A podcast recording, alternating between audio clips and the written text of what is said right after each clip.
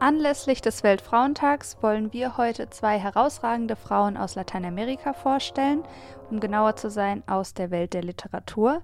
Einmal Isabel Allende und Gioconda Belli. Beide sind ähm, sehr starke und erfolgreiche Frauen und besonders in Gioconda Bellis Werk nehmen auch starke Frauen als Protagonistinnen eine wichtige Rolle ein.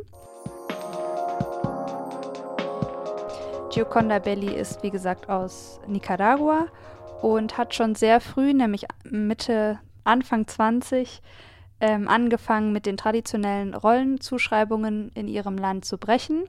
Sie hat sich zum Beispiel aus Empörung über die Armut der Bevölkerung in Nicaragua und dem Machtmissbrauch der Somoza-Regierung der sandinistischen Befreiungsfront angeschlossen und im Untergrund gegen die Regierung gearbeitet. 1970 zum Beispiel hat sie auch ihre ersten erotischen Gedichte veröffentlicht, in denen die Frau das Subjekt in der Sexualität ist. Und das hat natürlich im erzkatholischen Nicaragua einen Riesenskandal ausgelöst. Ähm, auch heute noch schreibt Gioconda Belli in vielen Romanen über starke Frauen, die mit gesellschaftlichen Konventionen brechen.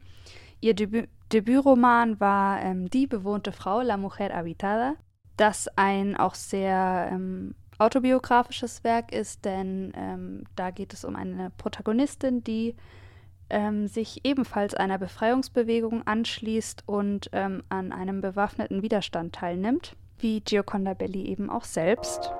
Insgesamt kann man also sagen, dass ihr gesamtes Werk sich mit starken und herausragenden Frauen beschäftigt, wie sie selbst auch eine ist, und sie kämpft heute aus dem Exil, da es ihr unmöglich ist, in Nicaragua zu leben und zu arbeiten, eben für eine Befreiung von alten Rollenklischees. Die zweite Frau, die ich jetzt äh, vorstellen will, hat auch viel aus dem Exil eben gearbeitet und hierbei handelt es sich um Isabel Allende und sie ist wohl eine der bedeutendsten und beliebtesten Autorinnen aus Lateinamerika, genauer aus Chile, aber auch auf internationaler Ebene. Ihre Inhalte sind vor allem von Sozialkritik und Feminismus geprägt. Allende versucht in ihren Romanen Kultur, Geschichte und Leid ihrer Heimat auf eine ganz besondere Weise zu vermitteln. Ihre eigene Biografie, vor allem die ihrer Familie, spielt in vielen Werken eine große Rolle. Ihr ist auch sehr wichtig, in ihren Werken denjenigen eine Stimme zu geben, die während der Pinochet-Diktatur zum Schweigen verdammt waren. Aber nun zu ihrer Biografie. Isabel Allende wurde am 2. August 1942 in Lima als älteste Tochter eines chilenischen Diplomaten geboren. Weil sich ihre Eltern getrennt hatten, verbrachte sie aber den größten Teil ihrer Kindheit im Haus ihres Großvaters in Santiago de Chile.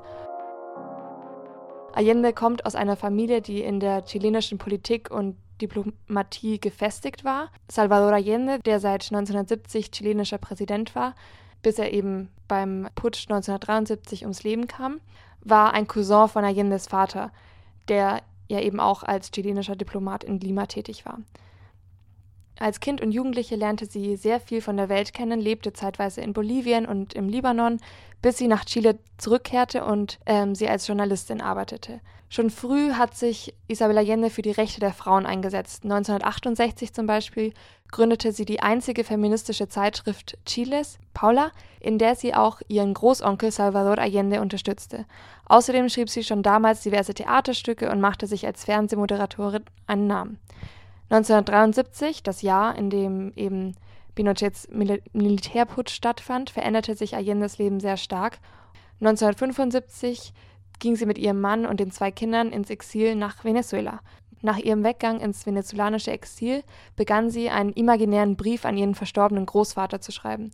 Aus dem langen Brief wurde ein Manuskript, aus dem Manuskript ein Roman, Das Geisterhaus.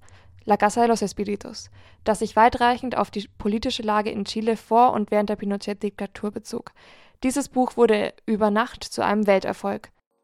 Außerdem wurde es in mehr als 27 Sprachen übersetzt und gilt somit als eines der meistverkauftesten spanischen Büchern. Das waren unsere Literaturempfehlungen zum Weltfrauentag. Hoffentlich war etwas für euch dabei. Falls ihr euch für mehr Themen aus der lateinamerikanischen Welt interessiert, dann folgt gerne dem Ablame Podcast auf Instagram und Spotify. Und wir bedanken uns fürs Zuhören. Der Studentenfunk hat viele weitere interessante Beiträge zum Weltfrauentag erstellt. Hört da auf jeden Fall mal rein.